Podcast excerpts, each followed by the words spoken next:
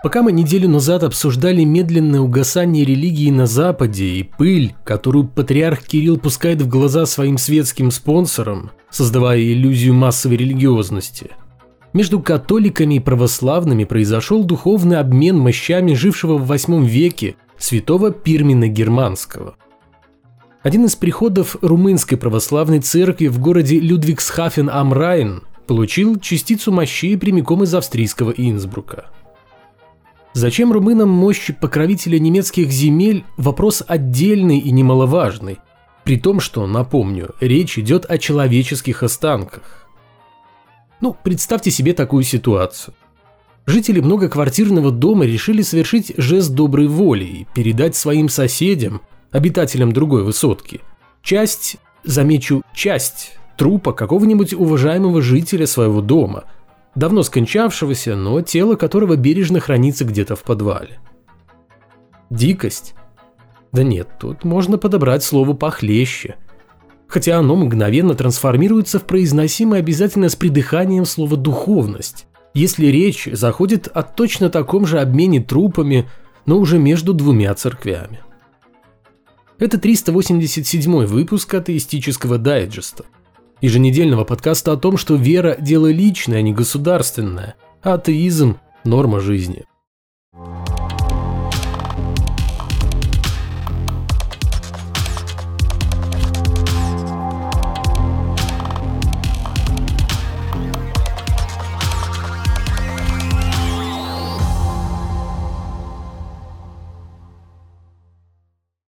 Православный архимандрит со слишком экзотическим даже для служителя культа псевдонимом Милхиседек, пресс-секретарь синодального отдела по монастырям и монашеству РПЦ, попытался объяснить, почему людям так нравится читать новости про священников на Мерседесах. Ответ на этот вопрос архимандрит предложил очень простой. Таким образом, люди оправдывают собственные грехи на фоне служителей культа, которые своими поступками – методично опровергают все то, о чем говорят во время проповедей. Сильно сомневаюсь, что люди прямо вот так вот уж любят читать новости про ездящих на Мерседесах служителей культа. Вообще, поп на Мерседесе – это символ зажиточного лицемерного священника с намеком на то, что он заработал на этот самый Мерседес весьма сомнительным способом, подразумевающим то ли запускание руки в церковную казну, то ли получение подарков от богатых прихожан – и, как любят говорить представители РПЦ, символ этот не более чем стереотип, навязанный, конечно же, безбожными атеистами и прочими нежелательными для религиозной организации элементами. В действительности же поп и Мерседес не такой уж и мифический дуэт. В памяти еще свежа история настоятельницы Покровского женского монастыря игумени Феофании по паспорту Ольги Мискиной. Чиновница от Бога, по совместительству руководящая церковным гостиничным бизнесом, стабильно меняет иномарки представительского класса раз в несколько лет. В личном пользовании у игумени до недавнего времени находился автомобиль Mercedes-Benz S-класса стоимостью почти 10 миллионов рублей. Пока сам Гундяев не призвал ее избавиться от дорогого во всех смыслах авто, чтобы не смущать паству и не искушать Господа. Пытаясь идти в ногу со временем, те служители культа, которые возглавляют хлебные епархии или даже храмы, куда захаживают состоятельные, но при этом очень богобоязненные клиенты, уже давно выбиваются из того самого стереотипа поп на Мерседесе, о котором недавно порассуждал архимандрит Мелхиседек. Однако выбиваются вовсе не своей скромностью, а тягой к роскошным внедорожникам иной марки, по меньшей мере не хуже Мерседеса. Впрочем, сам патриарх Кирилл глава православной церкви, во время своих духовных поездок также предпочитает отечественному автопрому комфорт и престиж. А потому передвигается на том самом Мерседесе, о существовании которого под поповскими пятыми точками на отрез отказываются слушать духовные адвокаты обеспеченных батюшек. Короче говоря, не знаю, что там с этими Мерседесами, Лексусами и прочими богоугодными авто. Но батюшка в общественном транспорте – вот уж точно фантазия, многократно помноженная на веру. Тем временем в Ватикане обеспокоились проблемой климата. Тот же самый вопрос не так давно поднимала ныне покойная королева Англии. В августе этого года в письме к участникам конференции англиканских епископов, проходящей раз в 10 лет, Елизавета II, как глава англиканской церкви, рассказала служителям культа, что глобальное изменение климата угрожает жизням многих людей. Качестве ответной реакции служители культа объявили 3 августа днем молитвы и прочих духовных размышлений об окружающей среде. Апостольский нунций в Египте монсеньор Николя Тевенин донес до участников 27-й международной конференции по климатическим изменениям позицию Папы Франциска касательно выхода из климатического кризиса, который отразился на многих людях и в первую очередь на бедных. На той же конференции было озвучено, что в 2022 году земная атмосфера и океан потеплели более чем на 1 градус по сравнению с доиндустриальной эпохой. И если эта цифра достигнет полутора градусов, то процесс таяния ледников окажется необратимым. По мнению Нунция, климатический кризис должен быть решен в кратчайшие сроки. Он также призвал не игнорировать воспитательный подход, продвигающий новые стили жизни. Не совсем, правда, понятно, что имелось в виду. Может быть, журналисты передали слова представителя Ватикана не совсем точно или не в полном объеме – так что, боюсь, расплывчатые формулировки Монсеньора не сильно повлияют на скорость и результативность решения климатической проблемы. Примечательно, что согласно свежим данным, полученным организацией Pew Research Center, религиозные люди меньше, чем кто-либо интересуются климатическими изменениями. Во всяком случае, это совершенно точно относится к американским богомольцам, большая часть из которых является протестантами. Как выяснили в Pew Research Center – в вопросе климата главными скептиками являются верующие, которые не торопятся признавать, что человеческая деятельность напрямую влияет на потепление. Существенную роль в этом играет не только религия, пасторы, вещающие со своих кафедр. Больше всего отрицателей глобального потепления можно найти в рядах республиканцев. А если вы религиозный человек, то с большой долей вероятности вы будете республиканцем. Так что выходит своего рода замкнутый круг – и еще. Чем выше религиозность человека, тем меньше вероятность того, что он примет научные данные и отнесется со всей серьезностью к вопросу изменения климата. Для примера, 88% атеистов Америки считают техногенное влияние на климат проблемой реальной и серьезной, в то время как среди евангелистов таковых насчитывается только 34%. Стоит отметить, что скептицизм верующих весьма однобокий и очень ограниченный.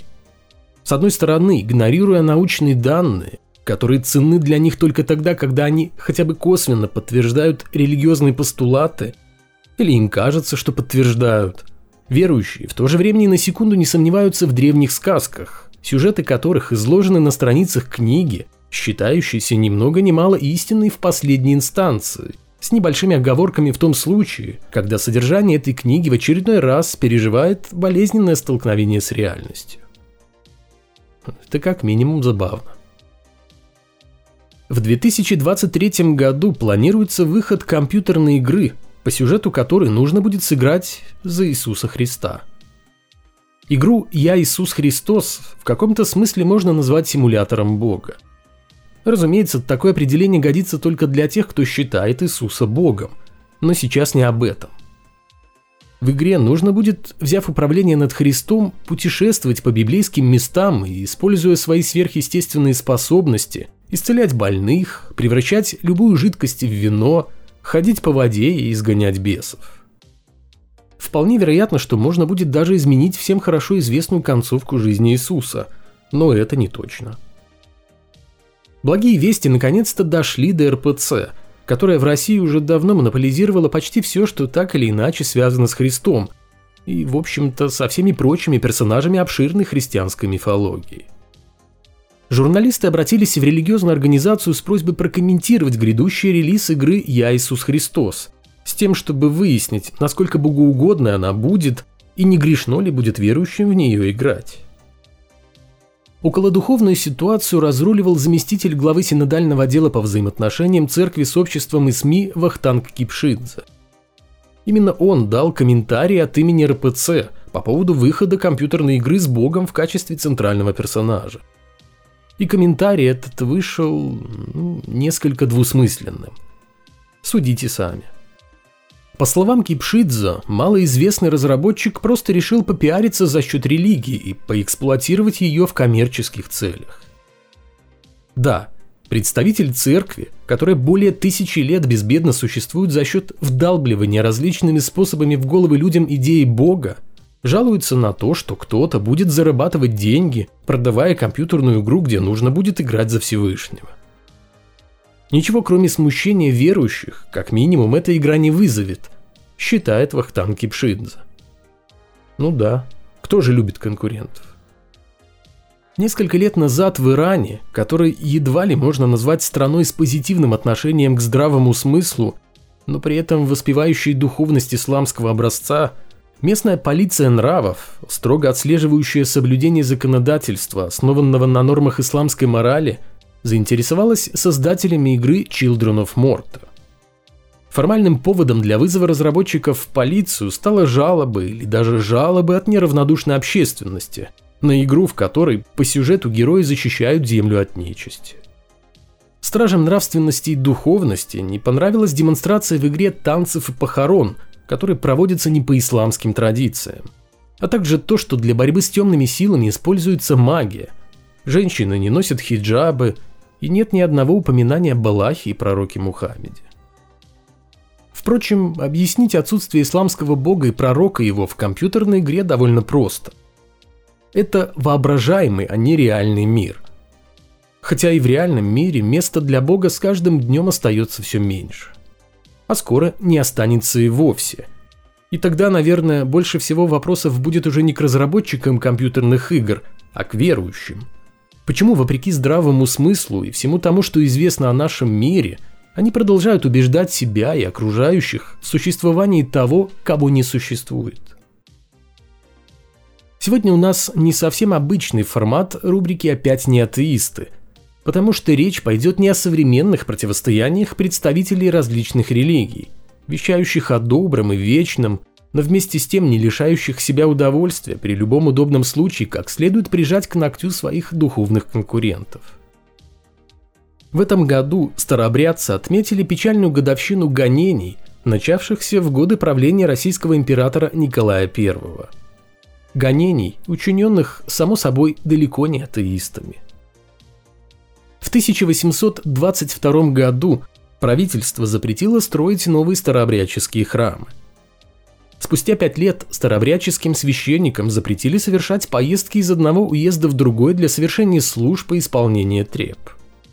С нарушителями надлежало поступать как с бродягами. Это дословная цитата. Тогда же переход в старообрядчество стал уголовным преступлением, а со всех старообрядческих церквей начали снимать кресты.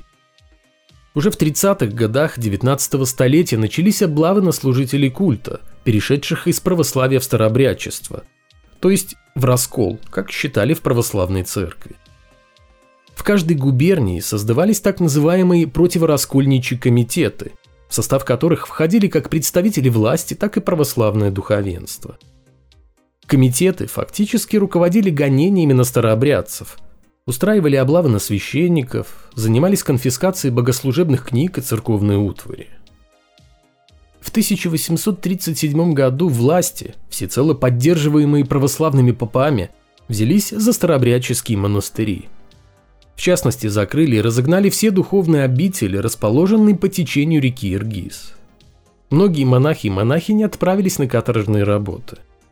Святыни, древние тексты и иконы уничтожались, а изъятая у старообрядцев собственность, разумеется, была благоговейно передана правильной церкви, активно сотрудничавшей с власть придержащим.